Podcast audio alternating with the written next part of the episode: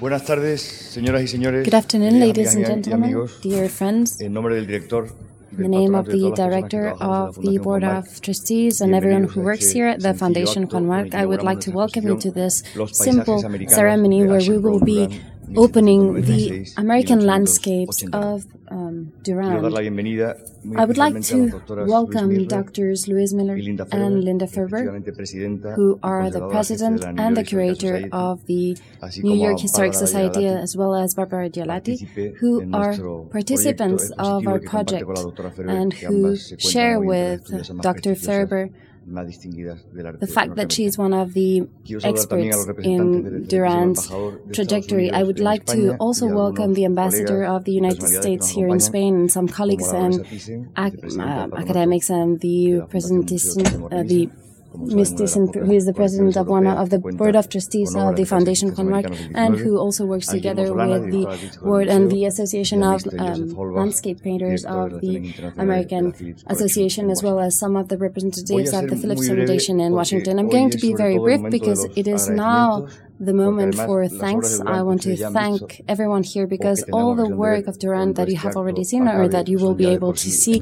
when this ceremony is over tendremos la oportunidad de escuchar are sufficiently explicit, and we will have the honor of listening to both the president and the curator of the New York Society, Historic Society. And also, I will be brief because after uh, Dr. Ferber's intervention, we will have the first concert of the North American roots of uh, Copland, and the next will be uh, the day 6th and 13th of October. And we will be listening to the works of Heinrich Barber and Copland that will transfer you to the woods that will be the scenario of these works. And this exposition, this exhibit will be open together with a catalogue and a semi facsimile más exigente de ustedes. El catálogo de la muestra, catalog. This catalog is what I'm referring to, and the English and Spanish editions of the letters on landscape painting that Ashur Durant that we have published on occasion of this exhibit.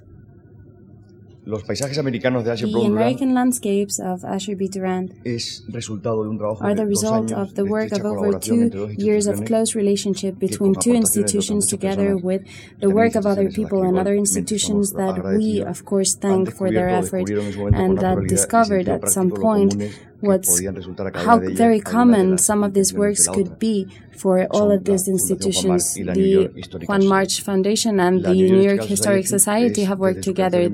Since it was created in 1804, it is the eldest museum of New York. It is even older than the Metropolitan Museum and one of the institutions that would not be understood without the extraordinary role of New York and what it has meant for the development of modern culture and the modern world. The Society is the custody of a catalogue of works and amongst them the great greatest obra, collection of Asher B. Duran's work that, of course, we would like to diffuse. The, fa- the foundation Juan Marc that you already know is a foundation created in 1955 in Spain that started organizing exhibits in 1970, we have presented many of the 20th century figures with some artists that are contemporary, and today we are combining that tradition together with a series of exhibits on pieces and figures that have not been explored before of universal modern culture. For both institutions, the possibility of organizing together the first ex exhibit for Asher B. Durand in Europe, where his work has always been seen in collective exhibits, was the best occasion for us to work together to show what is our own but is still not known and what is the tradition. And this is the first occasion we have had to Hemos show privilegio de trabajar con Durant's work outside of the United States.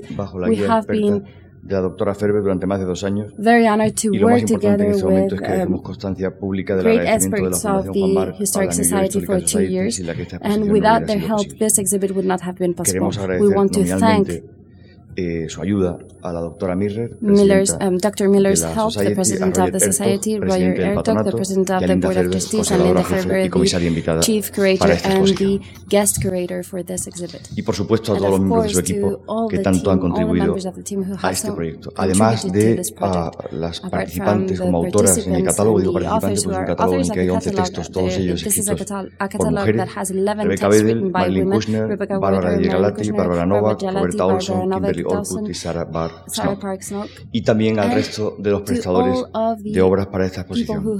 El Metropolitan Museum us de Nueva York, la New York Public Library, el señor Mark Tomasco y la familia de Barry y Mr. Didi family of, He dicho uh, antes que es la primera monográfica I de Asher Brown exhibit en eh, Durant España, en Europa, fuera de Estados Unidos. Spain, Sería quizá más exacto o quizá más poético decir que esta exposición de alguna manera significa el retorno a Europa de Asher Brown. Durant. El 1 de junio de 1840, On en efecto, 1st, un Durán de 1940, 43 años, Durant, una edad un poco avanzada para 44 el Gran Tour, se embarcó en el puerto de Nueva York en compañía de New unos amigos y colegas con destino a Londres con objeto de recorrer diversas ciudades de Europa en un tour que duraría más de un año. La exposición Los paisajes americanos de Asher Brown Durán exhibits, supone, uh, pues, la vuelta de Durán of a esa Europa Durant a la que el artista is viajó a mediados del siglo XIX con el, cito, solo propósito de instruirse. Una Europa a la que ahora le ha llegado el 19th turno y la oportunidad de contemplar y the instruirse con más de un centenar de obras de un artista casi desconocido entre nosotros. Muchas gracias a todos ustedes por acompañarnos esta noche. Tiene la palabra la doctora Luis Miller. Luis, por favor.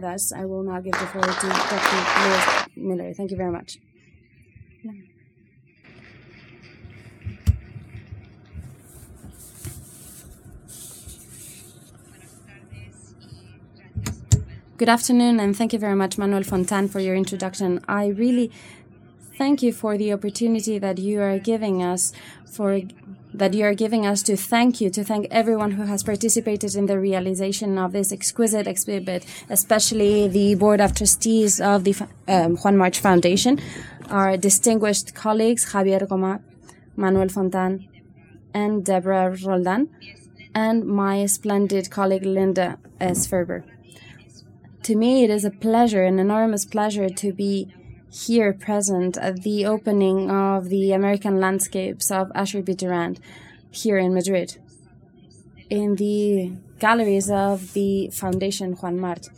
The New York Historic Society, as Manuel has just said, is the eldest museum of New York.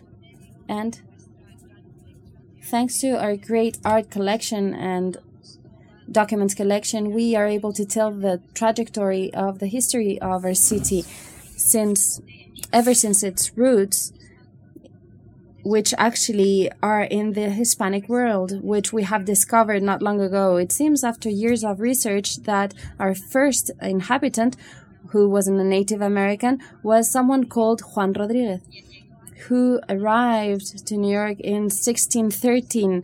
He spoke Spanish at that time. 10 years before the Dutch arrived in New York.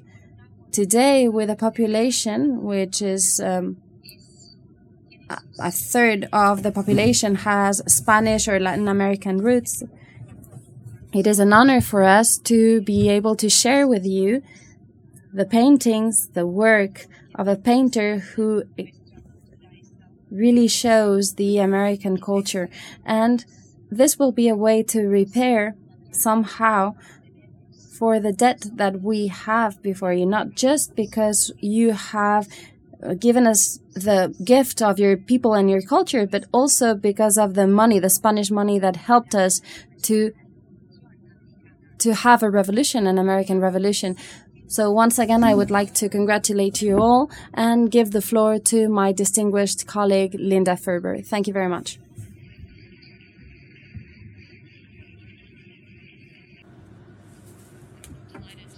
Estoy encantada de estar aquí esta tarde. Y tengo el privilegio de darles una introducción muy breve acerca de la vida y de la carrera de Asher B. Durán, cuya obra está en los salones de la Fundación en los pisos más arriba. He escogido llamar a mi breve charla Asher B. Durán Una vida en el arte, y de hecho fue una larga vida, una vida muy larga. Durán nació en una zona rural de Nueva Jersey. Sí, gracias.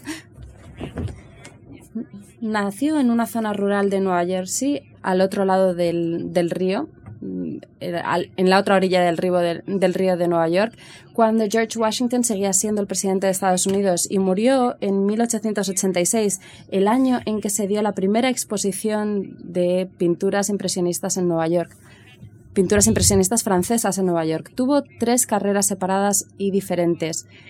Fue un grabador durante los primeros 20 años de, de su vida. Sus ambiciones como pintor se pudieron realizar en primer lugar como pintor de retratos y de figuras y después, por supuesto, las últimas, los últimos 40 años los dedicó a, al paisajismo, con la única excepción de Kindred Spirits o espíritus afines, todo lo que vamos a ver en mi breve introducción, son obras que están en las galerías más arriba, en los salones más arriba. Durante todo este largo periodo, Durán tuvo un papel muy importante, primero como grabador y después como pintor, en la creación de imágenes que contribuían a la construcción de una identidad cultural y nacional americanas.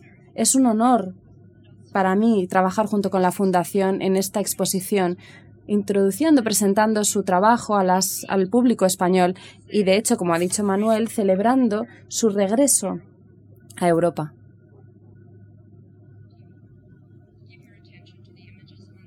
Si pudieran ver las imágenes que hay en la pantalla, verán este espléndido retrato de Durán como joven hombre. Durán en aquella época debía tener en torno a 24 años cuando posó para este para este retrato impresionante realizado por su colega de Nueva York que mostraba al grabador, al joven grabador, como un joven eh, de muy a la moda y dinámico. En 1819, cuando este retrato fue realizado, Durán era el director de la oficina de Maverick y Durán en Nueva York. Había sido aprendiz de Peter Maverick en 1812 para aprender a ser grabador y en 1817 ya era el socio de su maestro en el negocio y fue enviado a Nueva York para que abriese una oficina allí. La firma o la, empresa hacía todo tipo de grabados comerciales, ilustración para libros, reproducciones de, de otros cuadros. En 1821 Durán grabó el documento que pueden ver en esta en la pantalla. Fue el primer certificado de membresía de la eh, sociedad histórica que había sido creada en 1805 y escogió grabar, perdón, aquí, una viñeta que muestra el barco de Henry Hudson navegando por el río Hudson que más adelante llevaría su nombre, el, río Hudson, y por supuesto que más adelante Durán pintaría. Para grabar este maravilloso documento, este bonito documento que se utilizó a lo largo del siglo XIX, XIX Durán se consiguió que se le nombrase como miembro en vez de pagarle y así empezó su asociación, una asociación que duraría toda la vida con la Asociación Histórica de Nueva York.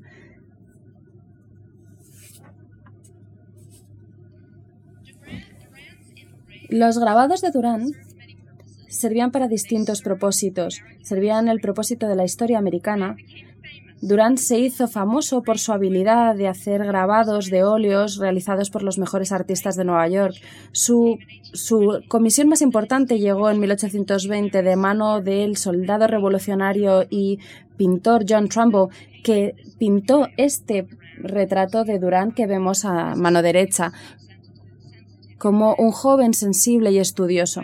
El retrato de Trumbull conmemoraba su asociación y mientras Durán hacía el grabado de su eh, pintura, de su histórico retrato de la Declaración de Independencia. Ahora está en la rotonda del Capitolio de, los Estados Unidos en Washington, D.C. El grabado que vemos aquí de Durán muestra el momento icónico en el que los delegados del Congreso Continental en Filadelfia firmaron la Declaración de Independencia el 4 de julio de 1776 acabando así su alianza colonial con el rey de Inglaterra. Este gran grabado, este gran grabado llevó tres años eh, hacerse y estableció a Durán como el mejor eh, grabador en Estados Unidos. Empezó así su fama como mejor grabador de Estados Unidos. Después de morir en 1887 se dijo que miles de americanos y miles de, hogares americanos desde el Atlántico hasta el Pacífico tenían impresiones de ese grabado de la Declaración de Independencia colgadas en sus paredes. Los grabados de Durán también tenían otro propósito y era el del comercio americano los bancos americanos empezaron a acuñar sus propias monedas en, a principios del siglo XIX y Ashen y su hermano, y su hermano Cyrus fueron, los primeros, fueron de los primeros grabadores de billetes americanos entre 1820 y 1830. Él creó estas, estos grabados centrándose en la mitología clásica y en la historia americana. Y como podemos ver aquí, tenemos aquí la figura de la justicia, aquí tenemos una personificación seguramente de la ciudad de Nueva York, mostrando un eh, mostrando una diosa clásica. Y su hermano Cyrus creaba los los patrones geométricos intrincados, muy complicados, vemos aquí varios ejemplos, que hacían que los falsificadores lo tuvieran más difícil a la hora de tratar de falsificar los billetes. Esta es una hoja sin cortar de los bancos del Banco de New York de Nueva York y en la parte de la derecha vemos varias imágenes de viñetas con distintos números, con títulos también, para que los clientes pudiesen escoger los motivos ornamentales que querían escoger para sus propios documentos. Pasábamos de, por ejemplo, perdón, me de página. Los dioses clásicos, por ejemplo, y diosas clásicas, pero también héroes americanos, por ejemplo, imágenes de George Washington, de Thomas Jefferson, de Benjamin Franklin, por ejemplo. Durán también hizo grabados de eh, paisajes en miniatura y de vistas marinas. Los grabados de Durán también servían otro propósito y era el de dar imagen a la cultura americana. Durant tuvo la oportunidad de centrarse en los paisajes al colaborar con el poeta naturalista y editor de periódicos William Cullen Bryant, que vemos aquí en esta, en esta acuarela realizada por Henry Enman.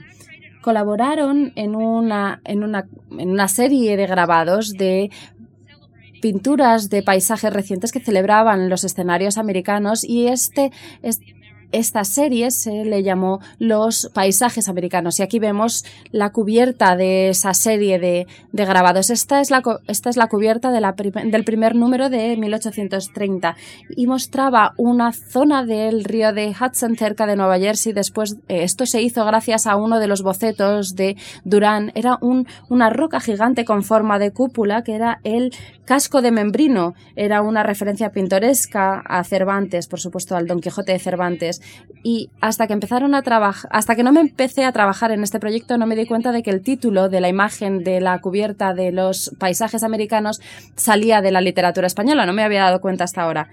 Dentro hay seis grabados que de hecho han sido muy bien reproducidos como facsímiles por la Fundación para esta exposición. Tan solo hay una tan solo se publicó un número de los eh, paisajes americanos y la la Sociedad Histórica de Nueva York tiene algunos, tiene algunos de esos, de esos ejemplares y es emocionante ver este documento maravilloso de nuevo disponible. Aquí tenemos dos de los grabados que podremos ver dentro de, ese, de esa serie de grabados. Los realizó Durán después después de inspirarse en el trabajo de otros artistas, pero no solo inspirándose en el trabajo de otros artistas. Aquí tenemos Weehawken en Nueva Jersey, que está al lado opuesto de Nueva York, no muy lejos de la zona en la que se encuentra el casco de Membrino, y era un lugar muy conocido por habitantes de la ciudad para salir del entorno urbano. Salían con un ferry, cruzaban el Hudson y podían estar en una zona con brisas eh, del bosque, que estaban cerca del, del bosque y del río. Y en la parte de la derecha vemos de la derecha vemos las montañas de Catskill y esto lo grabó a, partir de su óleo de un óleo que mostraba esa zona. Es una zona que está a unos 90 millas de la ciudad de Nueva York. Los colegas, Bryant y Duran, querían realizar una serie de 10 de 10 ediciones con 6 grabados cada uno. Y aquí vemos que, cuál es la contribución de Durán. Y cuando vayan más arriba a las salas y vean, y vean toda la serie de paisajes americanos, verán que la contribución de Brian era un texto muy pintoresco y que acompañaba cada una de las imágenes mostrando y hablando de la importancia estética e histórica de cada uno de los lugares.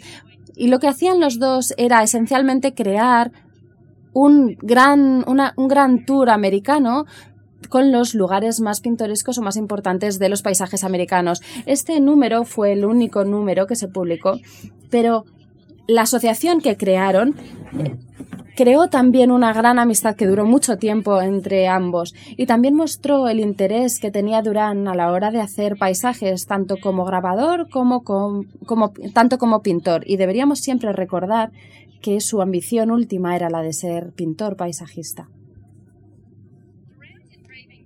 El negocio de grabado de Durán siguió ayudándole a realizar la transición para terminar siendo pintor de paisajes. Aquí vemos para otra publicación llamada la, la, eh, la Galería de Retratos Nacional para, de Americanos Distinguidos para los que pintó distintos retratos. Aquí, por ejemplo, vemos este retrato de Argon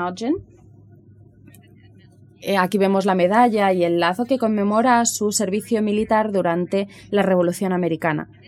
En este caso, Durán, en este, en este caso, su propio retrato en óleo sirvió, el, el retrato que realizó Durán sirvió para luego, para luego realizar el grabado y ambos están incluidos en esta exposición. Por lo tanto, para poder convertirse en grabador tuvo que llevar, eh, tuvo que realizar cinco años de aprendizaje, pero en cambio para ser pintor no, no requirió ningún tipo de, de, de, aprendizaje, fue autodidacta. Gracias a reproducir los, las obras de otros artistas y convertirlos en grabados, esencialmente aprendió las técnicas académicas de la pintura al óleo y también aprendió una serie de temas eh, al principio de su carrera que siempre son sorprendentes para aquellos que le conocen solamente como pintor de paisajes. El principal ejercicio realizado por Durán en lo relativo al desnudo clásico fue de hecho la combinación de la pintura con su carrera como grabador.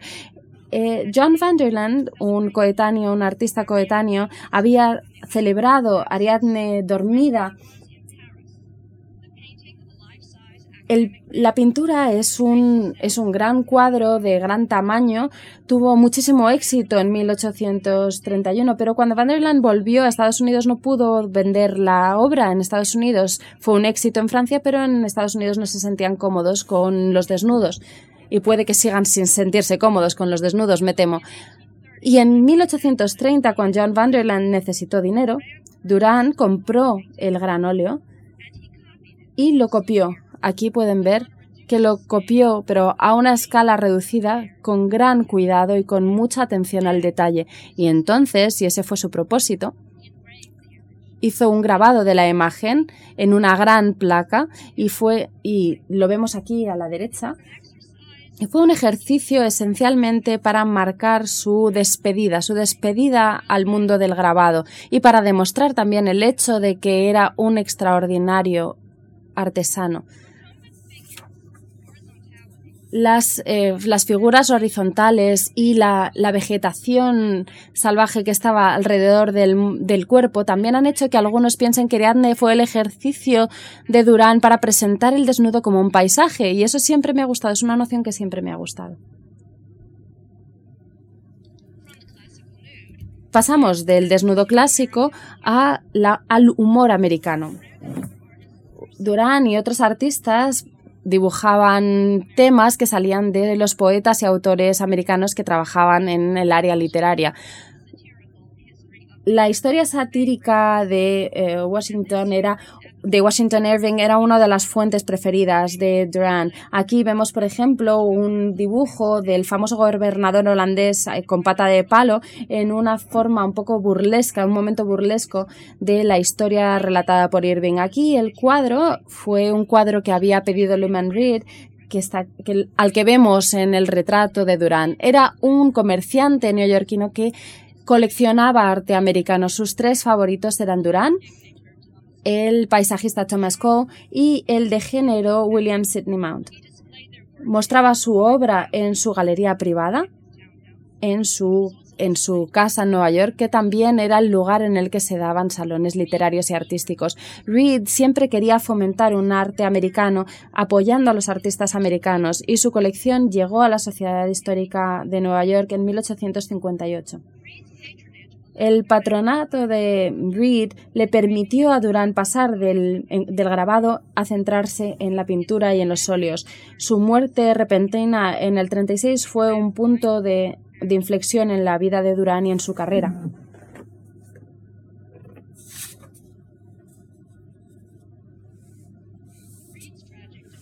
La trágica muerte de Reed hizo que Durán y Thomas Cole cuyo daguerrotipo vemos aquí, era el paisajista más importante de Estados Unidos en aquel momento, hizo que se hicieran muchísimo más, eh, más amigos, dado que ambos echaban de menos a su patrón. Fueron juntos a Catskill, a unas 100 millas de Nueva York, y fue estupendo para nosotros porque eso significó que para poderse comunicar con otros artistas, con Durán, etcétera, tenían que escribirse. Vivían muy lejos y por lo tanto se tenían que escribir. Cole se encontraba en el momento álgido de su carrera y sus cartas muestran cómo Cole fomenta ese amor de Durán hacia el paisajismo esa, esa amistad hizo que Cole mostrase a Durán un estudio de su, de su paisaje de 1838, El sueño de Arcadia, la, eh, la versión más grande está en el Museo de Arte de Denver. Le mostró el pequeño boceto a Durán como un ejercicio de trompe de es como si fuese un estudio de óleo del, del, del sueño de Arcadia estuviese, estuve estuve, estuviese apoyado en una, en una pared de madera de un estudio, pero no lo es, está todo pintado. Lo siento, estas son un poco pálidas estas imágenes y no se ven bien.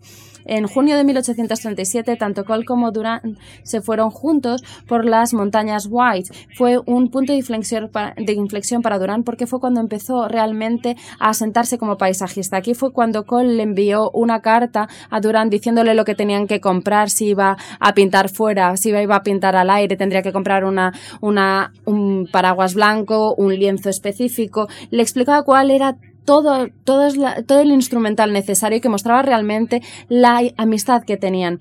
Y de hecho, él en su libro de bocetos mostró la importancia de este de este viaje para él. Vemos aquí en esta viñeta en el centro, pero no se ve realmente que es una, que es una serie de, de lienzos que se han realizado de una forma de trompe-l'œil. Y aquí solamente vemos que, eh, que se ha dejado, es una forma de decir que se ha dejado su libro de bocetos. En 1939, en, en, verano, los dos artistas viajaron juntos a las montañas White de New Hampshire.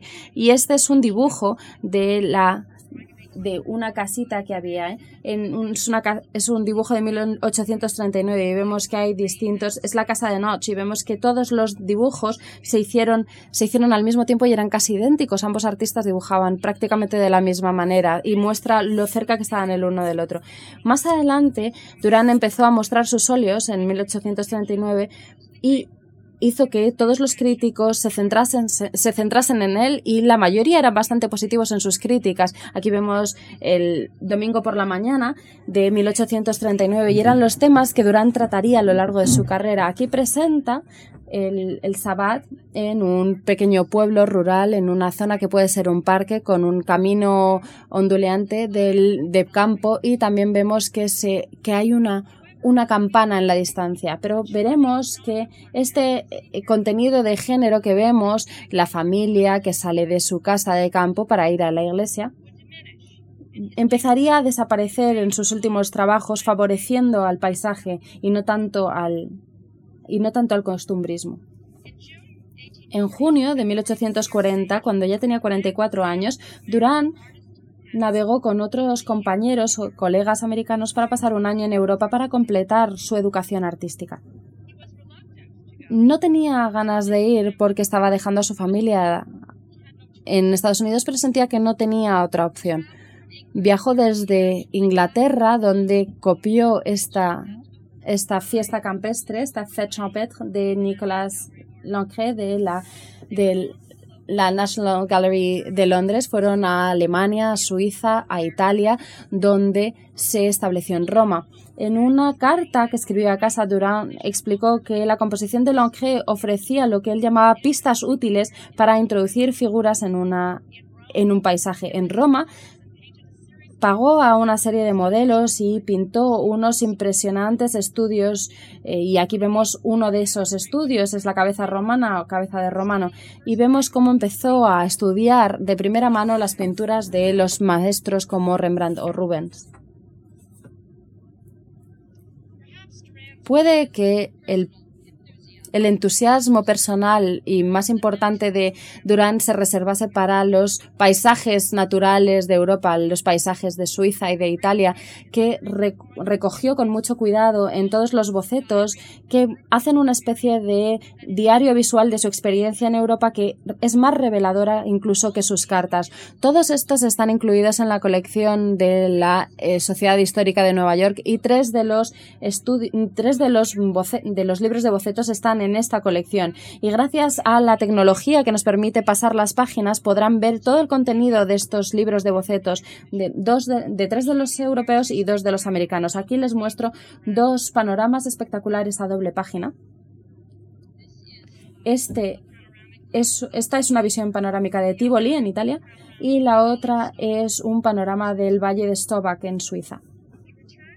Volvió a Nueva York un año más adelante e inmediatamente se fue eh, al Hudson para seguir haciendo bocetos, continuando con su práctica de dibujar y pintar al aire libre y escribió a su colega Cole diciendo que quería volverse a reunir con su amado paisaje americano.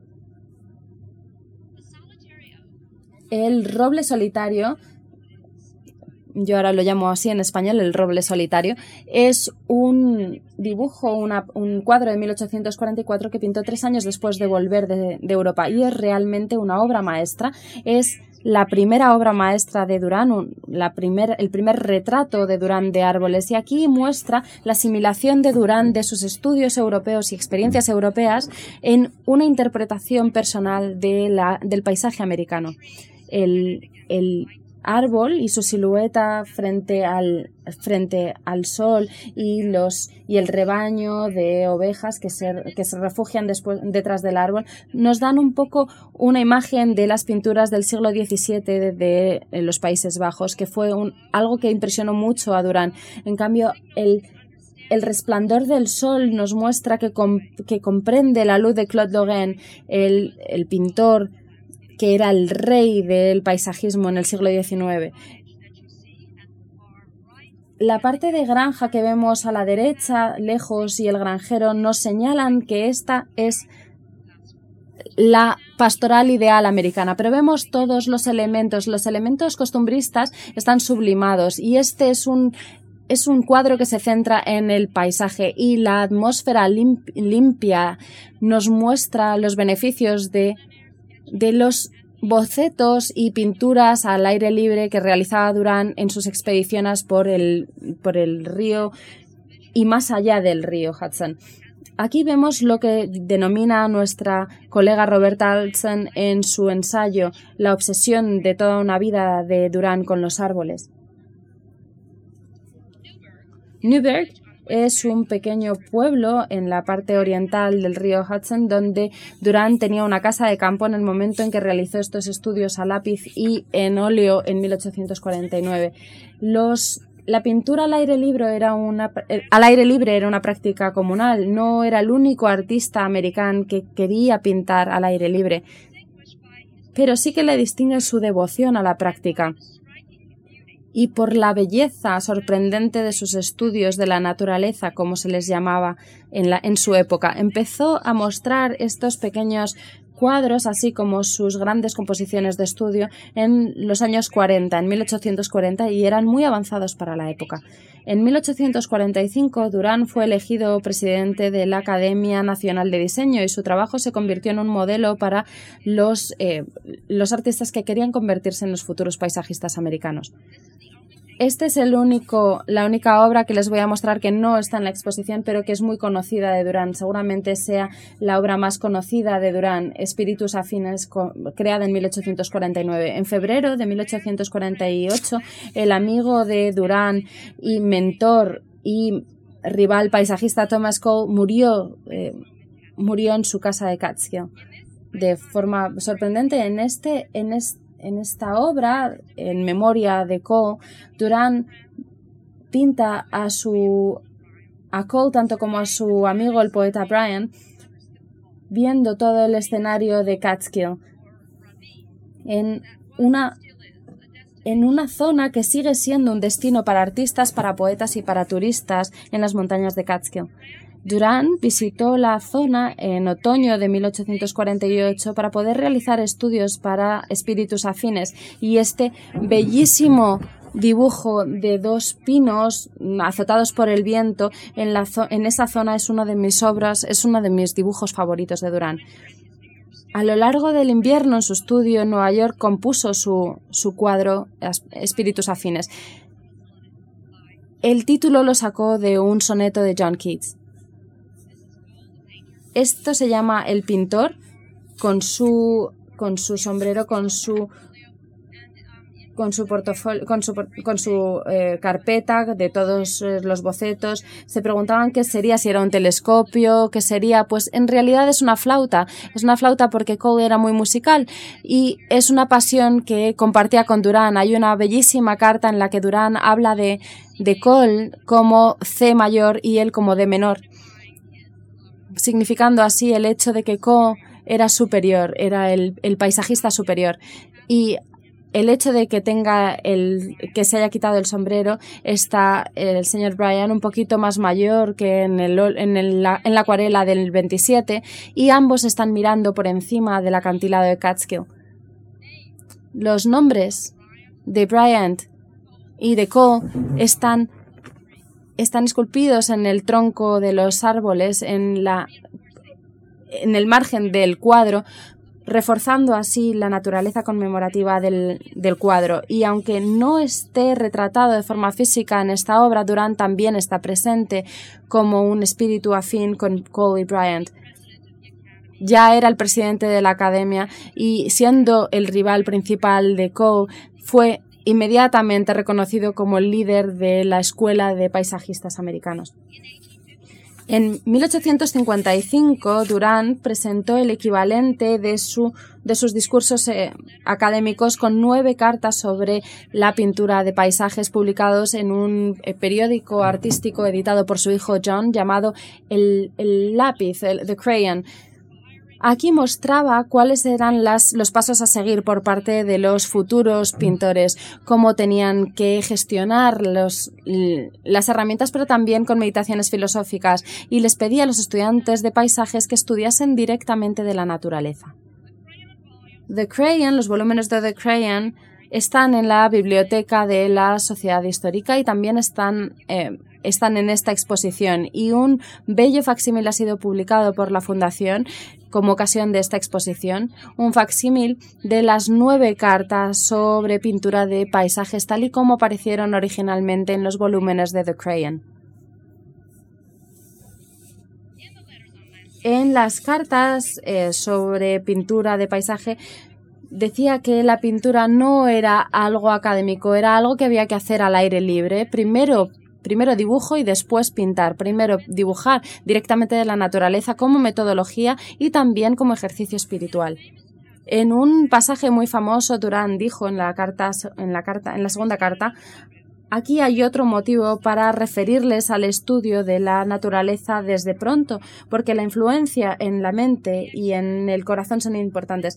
La apariencia externa de este lugar está lleno de lecciones de alto significado y santo significado que tan solo pueden verse superados por la luz de la revelación. Las cartas nos ofrecen una clave para entender la actitud americana del siglo XIX en cuanto a la naturaleza y a la pintura de paisajes. Se leyeron mucho en aquella época y agradecemos a la Fundación que hagan que estén de nuevo disponibles para los estudiantes estudiantes de arte y de historia, tanto en Estados Unidos como en España. Durante el 1850 y 1860 el naturalismo cada vez era mayor y también el realismo era mayor en las, en las pinturas de exposición de Durán. Y eso muestra la capacidad que tenía a la hora de incorporar sus observaciones acerca de botánica, de geología, la operación de la luz al aire libre y meteorología. Todo ello quedaba registrado en sus estudios al aire libre en estas dos composiciones de estudio. Estas son el tipo de cosas que decía en sus cartas sobre pintura de paisajes. Cada una de estas obras nos muestra un resumen visual de las características del lado salvaje de Estados Unidos. En las Adirondacks, en la parte de la izquierda, vemos clareando en la, en la obra de la izquierda. Y en eh, Paisaje de las Montañas White de 1857, a mano derecha. Y por supuesto, como dije, las eh, cartas sobre pintura de paisaje fueron, fueron masivamente leídas para, por parte de estudiantes y de artistas cuando fueron publicadas en 1855. Es más, las obras de Durán y su presencia en, en la conferencia de pintores de paisaje como presidente de la academia ya le habían asegurado que su trabajo y sus métodos iban a ser un modelo poderoso para dos generaciones de lo que se llamarían la escuela del río Hudson. Y hay obras representativas de su círculo presentes en esta exposición. Aquí les muestro dos, dos trabajos realizados por Casselier y Kensett. Fueron las primeras generaciones de pintores de paisajes. Incluimos aquí a Casselier y John F. Kensett. Ambos viajaron con Durán a Europa en 1840 y él fue el mentor de cada uno de ellos en sus eh, principios, en sus carreras como paisajistas.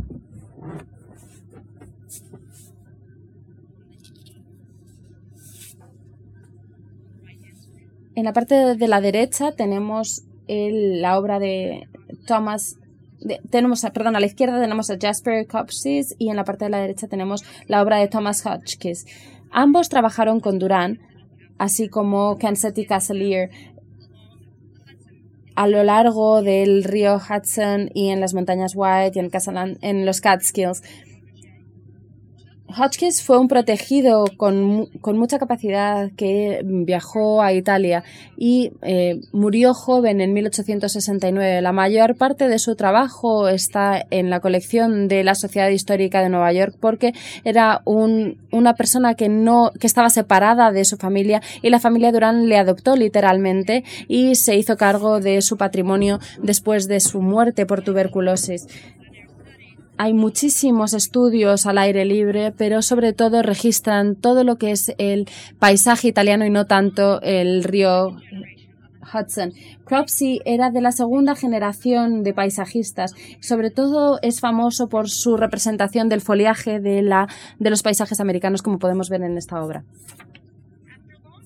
después de un, servicio eh, muy largo, se retiró de la presidencia de la Sociedad Histórica y se fue a vivir al campo, pero siguió pintando de forma regular durante otros dos, eh, durante otros 20 años.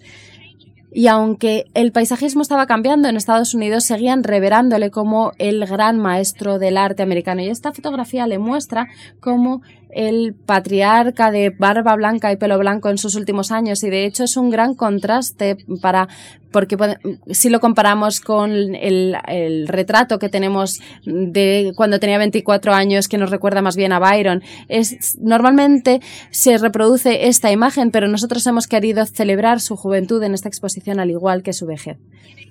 En 1869 Durán dejó su casa de Nueva York y su estudio de Nueva York para retirarse a la propiedad de Nueva Jersey donde había nacido y donde él y sus hijos sin casar ocupaban su espacioso estudio mostrado aquí en esta fotografía de en torno a 1880. Y los estudios de Durán de la naturaleza durante muchos, muchas décadas estaban a lo largo de todas las paredes. Perdón, me he ido de diapositiva. Ocupaban todas las paredes sus estudios de la, de la naturaleza. Los podemos ver aquí, aquí, aquí. y a lo largo de esta pared.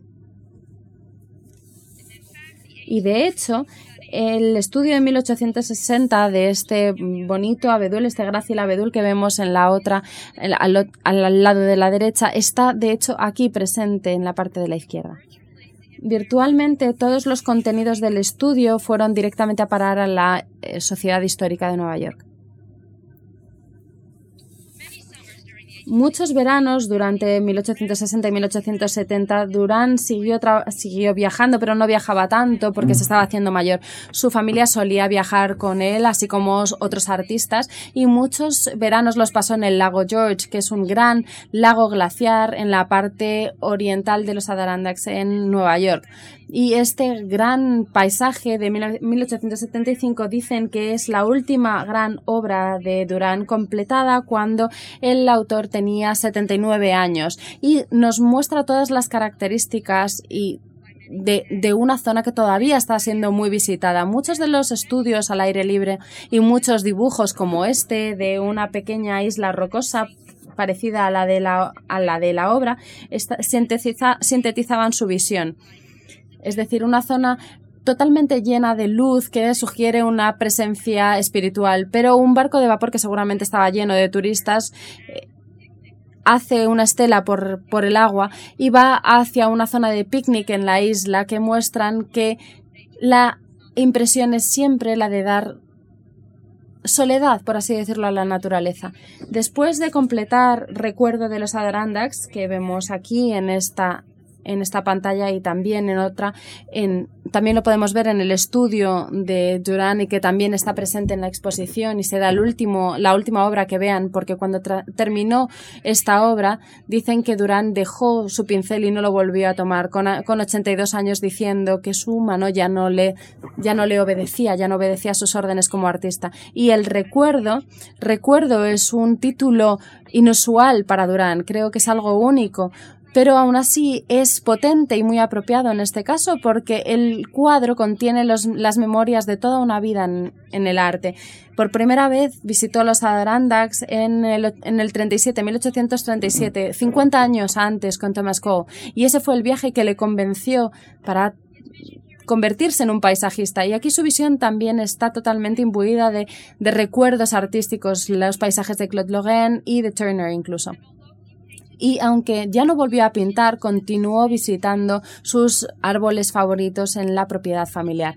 Y en septiembre de 1886 Durán murió con 90 años y una vida en el arte acabó en ese momento, pero comenzó una vida en la historia del arte. Podemos decir que en ese momento empezó.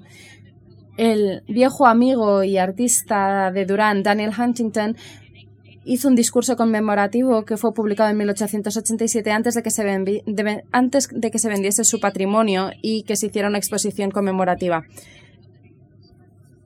El comité de la Sociedad Histórica de Nueva York, mm, que había sido parte de la vida de Durán durante mucho tiempo, compró cuatro estudios de la naturaleza de las colecciones. Tres de ellos están en esta exposición y podemos ver dos en esta pantalla.